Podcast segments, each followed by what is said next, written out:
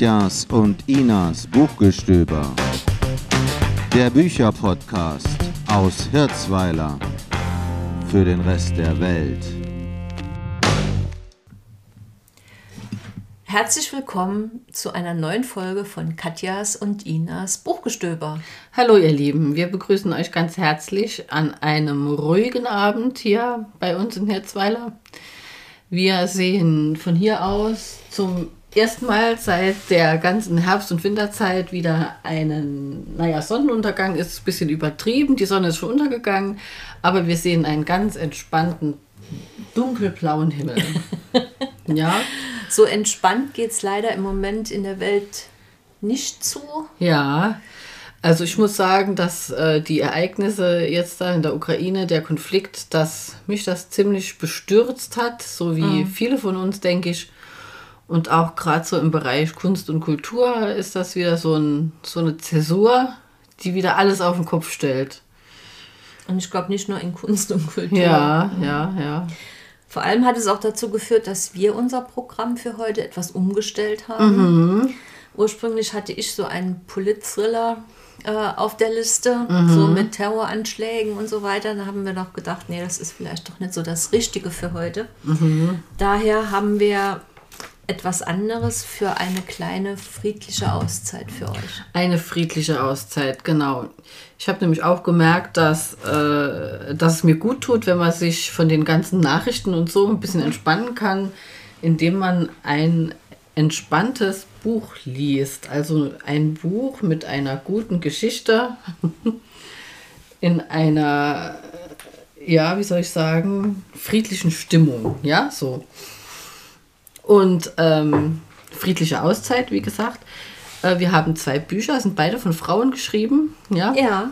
Ja. Und äh, Ina, möchtest du anfangen?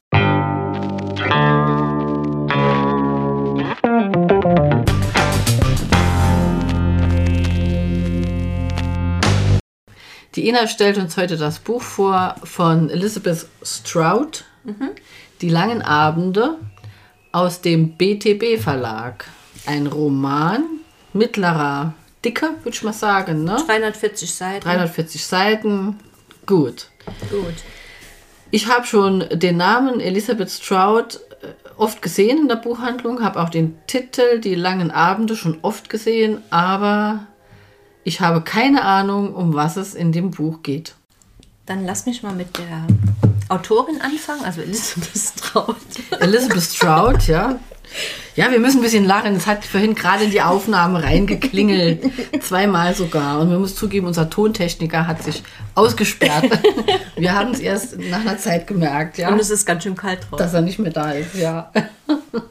So, also, also nochmal. Die Elizabeth, Autorin. Elizabeth Stroud, ja. wurde 1956 in Portland, Maine geboren. Ja. Maine ist ein Staat in, an der Ostküste der USA, mhm. der nördlichste Staat. Also da hinten dran ist dann schon direkt Kanada. Kanada.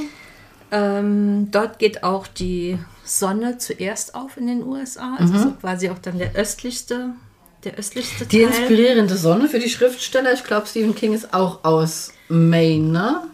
Ja, und ja. auch viele Bücher von ihm spielen in Maine. Ja, ja. Mhm. Ähm, Maine ist, ja, es ist wohl eine sehr, also ich, ich würde da gerne mal hin, muss ich gestehen. Mhm. Ist so bekannt für, für so eine ganz lange Küstenlinie, für ganz viele Inseln.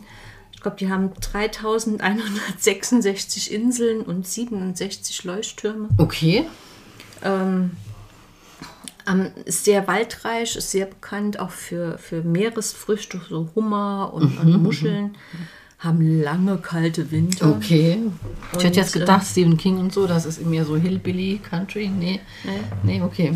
Aber die haben auch einen, einen tollen so Indian Summer dann okay. ab, ab, September. Mhm. Und eigentlich sind da nur so relativ kleine Städte. Also die größte Stadt, Portland, die hat 66.000 Einwohner. Mm. Das ist jetzt nicht so viel. Oh.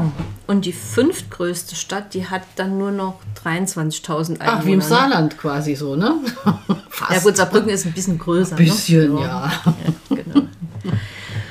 ähm, genau, Elisabeth Straut hat für ihren Roman Mit Blick aufs Meer 2009 den Pulitzerpreis bekommen. Das ist ja, so ein US-amerikanischer Medienpreis Mhm. für halt Journalisten oder für literarische und musikalische Beiträge. Ähm, und Ja, ist das ist fast, das ist fast der, ähm, fast der Nobelpreis. Fast. Naja, na ja, Fast. Ja. Das ist ein ganz bekannter Preis. ja, ist ein ganz bekannter Preis auf jeden Fall. Ja. Und äh, dieser äh, Roman mit Blick aufs Meer, da spielt auch die gleiche Protagonistin mit wie jetzt in dem Buch Die langen Abende. Okay. Ist also quasi eine Fortsetzung davon. Ah, okay. Genau. Um was geht's? Ähm, und ganz allgemein gesagt, es geht um das Leben in einer Kleinstadt. Da kann man, glaube ich, so sagen, so um Liebe, Verlust, Einsamkeit, Familie, Glück, älter werden, sterben, also ne, so einfach das gesamte Leben. Die Protagonistin ist Olive Kitteridge. Sie ist eine Pension, inzwischen, also wie gesagt, es ist jetzt inzwischen halt ein Nachfolger von dem Mit Blick aufs Meer.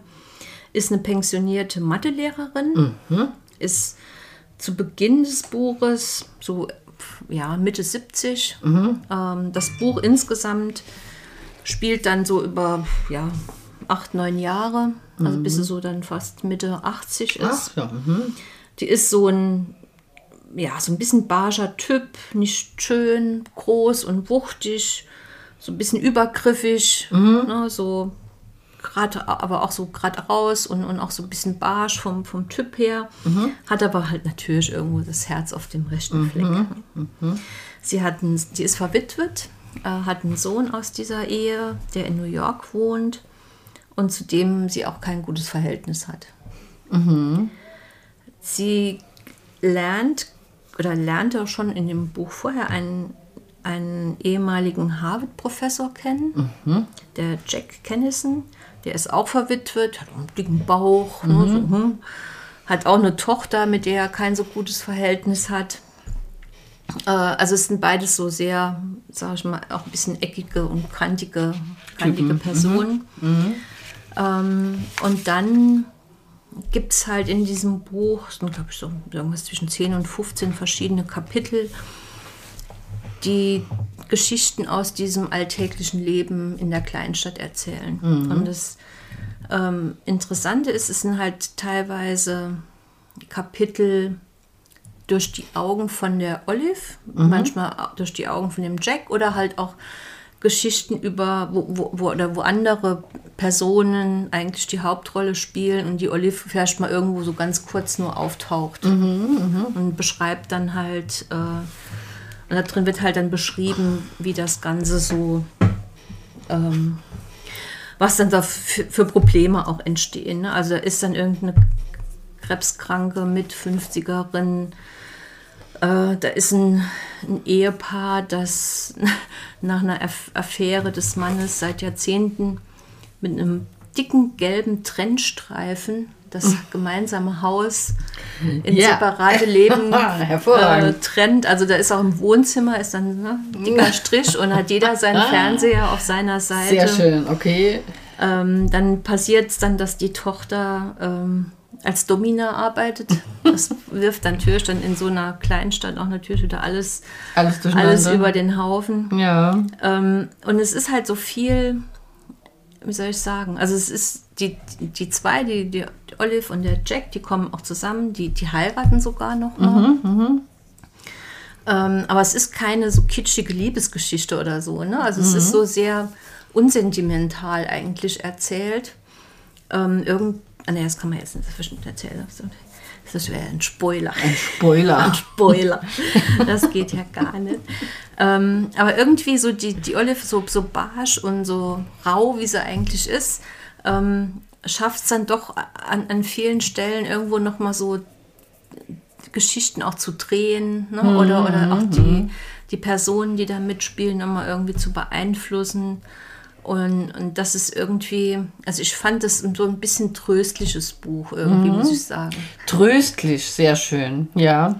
Weil es jetzt halt auch nicht so sentimental ist, ne? Selbst, also wenn, wenn schlimme Sachen passieren, man hat jetzt nicht so das Gefühl, das wird jetzt so extremst ausgewälzt und man suhlt sich da in, keine Ahnung, in der Trauer oder, Oder in der sowas. Ne? Obwohl, Dramatik, ja. obwohl schon halt auch die Probleme angesprochen werden. Und ähm, ja, es ist, es ist auch nicht nicht kitschig, aber bewegend irgendwie. Das fand ich sehr, sehr schön. Und halt auch diesen, diesen Perspektivenwechsel, ne? dass das, das ähm, jetzt auch nicht so ganz stringent jetzt die, die, was weiß ich, acht, neun Jahre erzählt, ne? so in diesem Jahr ist das passiert, dann das, sondern das sind auch Sprünge dazwischen.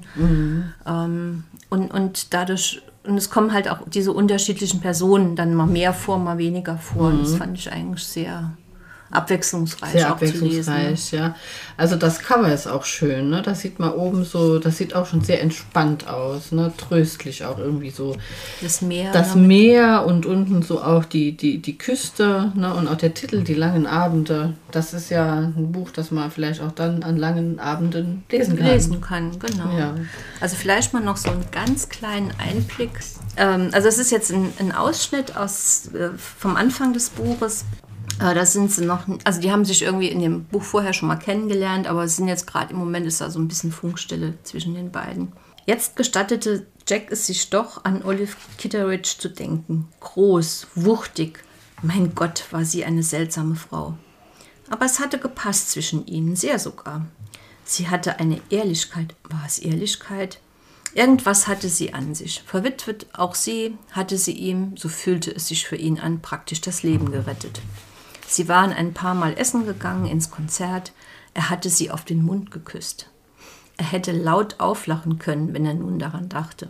Auf den Mund. Olive Kitteridge. Als würde man einen seepockenverkrusteten Wal küssen. Oh, aha.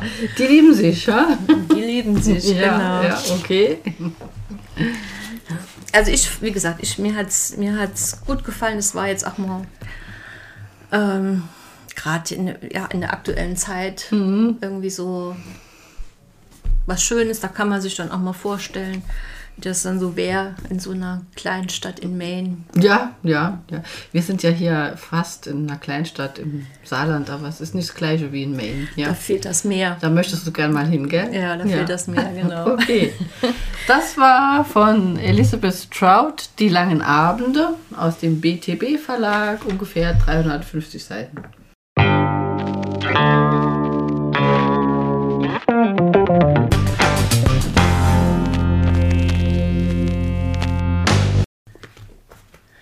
So, Katja, dein Buch führt uns viele tausend Jahre zurück. Ja, viele tausend Jahre zurück. Genau, also du hast hier von der Katja Friese noch tausend Schritte bis Jerusalem. Richtig, genau. Und das Buch führt ziemlich genau 2000 Jahre zurück. Ähm, und ich denke, ein jeder weiß, wenn es um Jerusalem geht, dann äh, geht es um unsere lang zurückliegende Geschichte, ja, um unsere Kultur auch, die ja christlich ist, ja. Ähm, und dieses Buch hat mich auf, äh, durch Zufall erreicht oder auf ungewöhnlichem Weg. Die Autorin hat mich angesprochen, ob ich das gerne mal lesen möchte. Und eigentlich machen wir das ja nicht, nicht so, ja, oder ich mache das auch nicht so. Wir suchen unsere Bücher einfach aus den 70.000 Neuerscheinungen, die es jedes Jahr in Deutschland gibt, auch gerne selbst aus. Und nur in ganz bestimmten Fällen, ähm, in ganz bestimmten Fällen äh, äh, nehme ich das an, ja. Und das äh, Buch und die Beschreibung des Buches, die haben mich gleich fasziniert. Da habe ich gesehen, das ist was Besonderes. Eine solche Geschichte kannte ich bis dahin noch nicht, ja. Ähm, es ist äh, äußerlich sieht es aus äh, wie, ein, wie ein historischer Roman. Ist es auch, weil es spielt natürlich äh, in der Vergangenheit, wie gesagt. Ähm, und es behandelt auch ähm, Geschehnisse, die, die äh, in der Vergangenheit liegen. Es steht aber hinten auf dem Klappentext schon drauf, es ist ein Manifest über die Liebe und den Mut, ihr zu folgen, wohin sie auch führen mag. Hm? Und in dem Buch geht es um äh, zwei Menschen in erster Linie, und zwar um den Jesus und den Judas. Ja, wer äh, sich ein bisschen erinnert, äh, ich denke, jeder hat das schon mal gehört, äh, den Namen Judas. Ich glaube, den Namen Jesus hat auch schon jeder gehört. ja, ähm, Judas ist ja der, der Jesus verraten hat. Genau, für ja, 30 Silberlinge. Genau, und äh, durch diesen Verrat kam es ja dann auch zur Kreuzigung, kann man sagen. Ne? So, so ist das äh, in allen vier Evangelien Beschrieben. beschrieben. Ja, das habe ich extra nochmal nach, nachgelesen. Das ist, da waren die wohl tatsächlich einer Meinung. Ja. So, die Grundidee dieser Autorin, die Katja A. Frese, ihre Grundidee war, ähm, ja, das ist ja eine schöne Erzählung, aber ähm, es könnte ja auch anders gewesen sein. Ja. Und ähm, sie hat quasi ähm, mit geschichtlichen Fakten, also mit, mit realen überlieferten Lebensstationen, soweit man das äh, Real überliefert rea- nennen kann. real überliefert nennen kann, genau, äh, anhand dieser Station äh, die Geschichte quasi mit neuem Leben gefüllt. Ja, oder, oder auch mit, mit einer anderen Oder anders interpretiert. andere Perspektive. Okay. Genau. Und ähm, das Buch behandelt also die Zeit äh, zwischen dem Punkt, als äh, Judas Jesus kennenlernte und dann auch im Weiteren zu seiner äh, Gefolgschaft gehörte, bis zu dem Punkt, ähm, zu dem er ihn verrät. Ne? Ähm, und das Buch steigt ein, das hat mich gleich am Anfang positiv überrascht, mit äh, also auch sehr genauen äh, historischen Kenntnissen über die Zeit, die, wenn man sie also auch zurückrecherchiert, tatsächlich auch, auch stimmen. Ja, das mache ich immer so ein bisschen aus Spaß. Ne? Mal gucken, ob die das gucken. ordentlich gemacht haben. Ja, ne? und das ist tatsächlich so. Und man kann also sehr gut gleich zu Anfang schon äh, sich da so in diese Welt reinversetzen. Das finde ich bei so historischen Romanen immer wichtig, dass es äh, genug Beschreibung gibt von, von den, dem Drumrum, aber auch nicht zu viel. Ja, man darf nicht da so gelangweilt sein. Es muss ausreichen, dass man sich reinversetzen kann. Und das, das fand ich sehr ähm, passend. Und man merkt auch gleich, dass dieser Judas ähm, tatsächlich aus, aus einer anderen äh, Gesellschaftsschicht oder also einer, aus einer anderen äh, ähm, kulturellen Herkunft auch kam, wie jetzt äh, viele andere, die jetzt in, in, wie Jesus selbst oder äh, seine anderen Jünger. Ja? Und ähm, der Judas schließt sich dann also dieser, dieser, ähm, dieser Gruppe an, die sich da um, um Jesus ähm, schart, ja. Und ähm, ja, das wird halt dann so erzählt, ne? was, was dann, was dann so, so passiert und äh, ja. Ähm, am Anfang ist ein schönes Zitat äh, von Plato. Das ist äh, folgendermaßen. Und zwar steht da, es gibt einen Platz, den du füllen musst, den niemand sonst füllen kann. Und es gibt etwas für dich zu tun, das niemand sonst tun kann. Das finde ich, wenn man sich das so ein bisschen auf der Zunge zergehen lässt, eine ein schöne Aussage, die auch, finde ich, auf das ganze Buch passt, weil ähm, das ja quasi auch so ein, so ein, so ein ganz bestimmendes Motiv war für, für Jesus. Ne? Das war ja eine besondere Aufgabe, die er ähm, gespürt hat. Also ich bin jetzt nicht so gläubig, ja. Die Ina schaut auch schon ganz äh, so ein bisschen irritiert, ja. Aber ähm, ja, ich meine, es gehört zu unserer Kultur äh, irgendwie dazu und äh, das äh, fand ich auch wirklich interessant, wie die Autorin ähm, das darstellt, also welche Message Jesus hatte überhaupt. So, Okay. ja. Die Liebe quasi, ja, also diese Nächstenliebe, das steht hier ziemlich im, im, Vordergrund. im Vordergrund, genau. Aber eigentlich passt doch das Zitat auch auf den Judas, weil ich meine, wenn er ihn nicht verraten hätte, wäre ja gäbe es ja auch keine Erlösung. Gäbe es Ne, keine keine. Kreuzigung, keine Erlösung und so Ja, weiter. Ne? Also ge- genau, der hat genau. ja eigentlich auch genau eine Aufgabe, die er erfüllen musste. Mhm. Ja, da wollen wir gar nicht so tief jetzt da. Äh, Ach so, okay, ja. Das ist jetzt ein Spoiler, ne? Nee, Also weil ich weiß glaube, die Geschichte keine kennt, Ahnung. kennt doch jeder. Ja, ja, also, klar. nicht. Ja, also und was man, was man schon verraten kann, denke ich, ist, dass ähm, wenn man auch auf dem Klappentext sieht, zwei Männer ein gemeinsames Schicksal, also die haben auch ein besonderes Schicksal zusammen. Und zwar äh, verlieben die sich ineinander, ja. Aber auch nicht, äh, jetzt sagen wir mal, dass das jetzt ein Liebesroman wäre. Ich denke, es ist ähnlich wie bei dir. Das ist einfach Teil des Gesamten. Ja, es ist natürlich so gesehen eine ganz andere Interpretation der, der, der Dinge, wie jetzt zum Beispiel die katholische Kirche sagen würde, wie es war. Ja, aber es ist auch wirklich sehr, es ist sehr gut aufgebaut. Also es ist jetzt nicht so, die lernen sich kennen und dann äh, äh, schauen sie sich an und dann ist das lieber auf den ersten Blick oder irgendwie sowas. Ist überhaupt nicht so. Ja? Okay. Also es ist sehr, ähm, sehr zart und ruhig und auch irgendwie absolut verständnis, verständnisvoll dargestellt. Also ich konnte das nachvollziehen. Also, weißt du?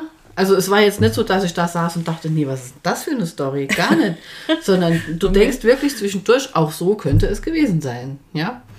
Weiß man's. Nur weil, ne?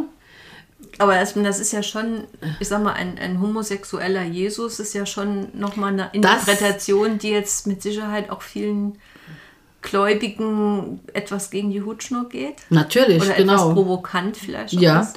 also am liebsten wäre es denen ja, also wäre es vielen Menschen ja, wenn Jesus so eine ganz reine Gestalt wäre, die sich mit solchen inneren Dingen überhaupt nicht beschäftigt hat. Weder Frau noch Mann. ne? Ja, genau. Ähm, und wie es wirklich gewesen ist, wer weiß. Ne? Ist es besser, eine Maria Magdalena gehabt zu haben oder, oder den Judas? Oder das ist alles, äh, da darf man eigentlich gar nicht so viel drüber nachdenken, sondern ähm, ich konnte das Buch irgendwie richtig gut genießen auch. Ja, also weil es, es, geht nicht um, um, äh, um die Darstellung sexueller Inhalte oder irgendwas, sondern es geht ganz viel auch um, um, um sinnhafte Inhalte. Ne? Also um, um die Ideen, die so, die so äh, da aufkamen zu der Zeit und warum und um die, die, die Umgebung und die Hintergründe. Und auch die anderen Personen spielen auch eine große Rolle, also die anderen Jünger ähm, von Jesus. Ähm, da waren ja auch in dieser Gemeinschaft auch Frauen dabei. Und ähm, das ist, ist ein historischer Roman, aber trotzdem konnte man, als, als wäre man dabei.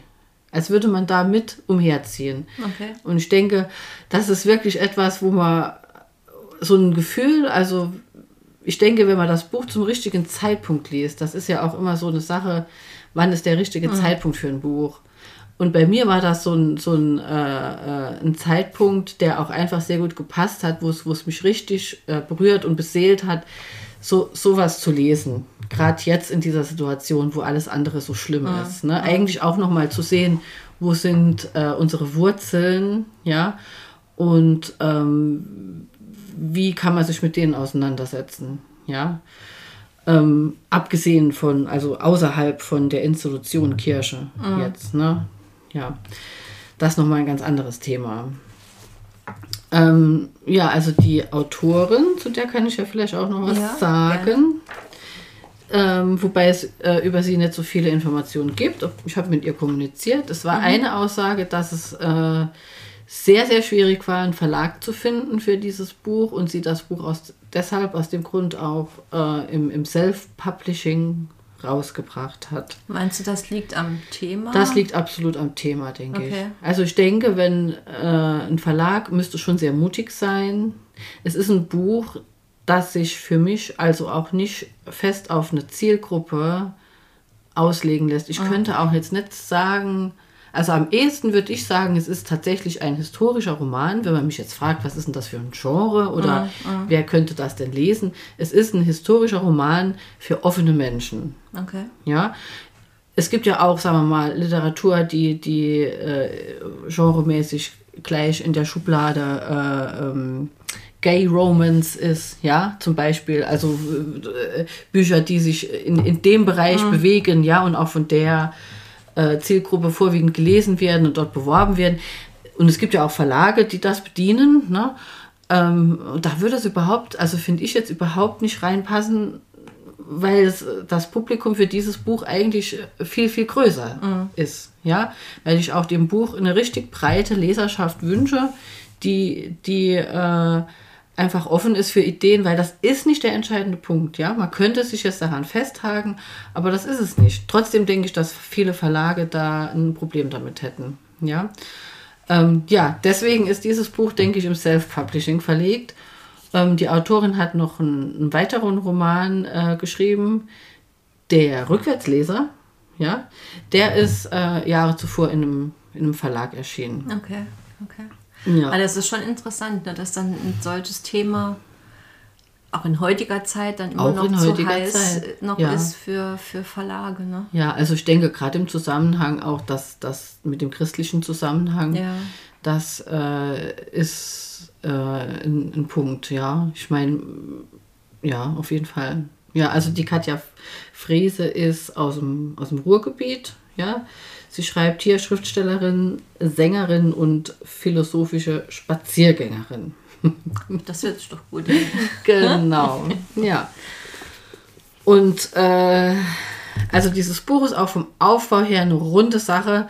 Weil es ja nicht im Verlag erschienen ist, mhm. weiß ich jetzt auch nicht, inwiefern das zum Beispiel durch ein Lektorat gegangen ist. Ja, das kann man ja trotzdem das, äh, genau. lektorieren lassen, genau, wenn man genau. im Verlag macht. Und das ist wirklich auch von, von äh, äh, hoher Qualität im Sinne, dass ähm, das stimmig ist in sich. Ja. Mhm.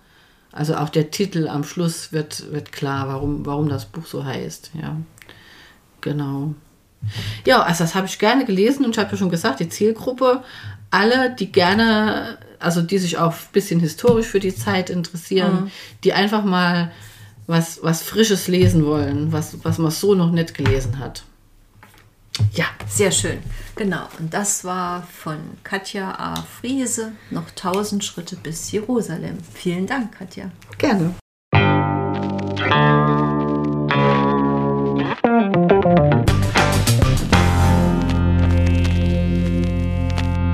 Ich hoffe, wir konnten euch eine kleine friedliche Auszeit bereiten oder zumindest noch ein paar Lesetipps geben für eine friedliche Auszeit. Ja. Und dann hoffen wir, dass ihr alle wohlauf seid und hoffen, dass, wenn dieser Podcast erscheint, dann vielleicht auch schon der Krieg in der Ukraine zu Ende ist. Genau. Ja, bis dahin wünschen wir euch alles Gute. Aber wir wollten ja nächstes Mal irgendwie auf die Leipziger Buchmesse, die fällt ja aus, das wissen wir ja mittlerweile alle. Ja, wir gehen noch gemeinsam zu einer Lesung, die tatsächlich stattfindet, die Ina und ich, ja, als Katjas und Inas Buchgestöber. Aber wir verraten noch nicht zu welcher. Aber wir werden sicher darüber auch berichten. Genau, das können wir machen. Okay. Gut, das war's. Und Bis tschüss. bald. Tschüss.